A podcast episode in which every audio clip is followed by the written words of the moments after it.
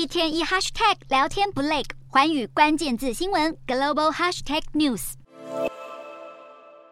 个身体钻进狭窄的瓦砾堆中，身体上方就是摇摇欲坠的钢筋石块。救援人员经过一番敲敲打打后，终于将已经受困长达两百一十二小时的七十七岁老妇人救出。另一名七十四岁老妇人更是被埋在瓦砾堆中长达两百二十六小时，也终于获救。救难人员合力以担架将老奶奶抬上救护车，日以继夜，始终不放弃，又救出另一条生命。搜救人员欣慰地相互拥抱。还有小狗狗在搜救人员的引导下，先踏出前腿，接着勇敢从建物残骸中离开。而这位也展现生命坚韧的土耳其老伯，在被埋长达一百八十七小时后脱困，回忆起惊恐当下。这名老伯最后是靠着喝下自己的尿液，等到救援。在此同时，重机具怪手也已经展开开挖。对于幸运活命的土耳其灾民而言，命保住了，家却没了。在这座体育场中央搭满一顶顶白色帐篷，现在这些帐篷成了许多土耳其人的暂时栖身之所。而为了抢救地震生还者，土耳其还将渡轮改造成移动医院，里头也有用餐区。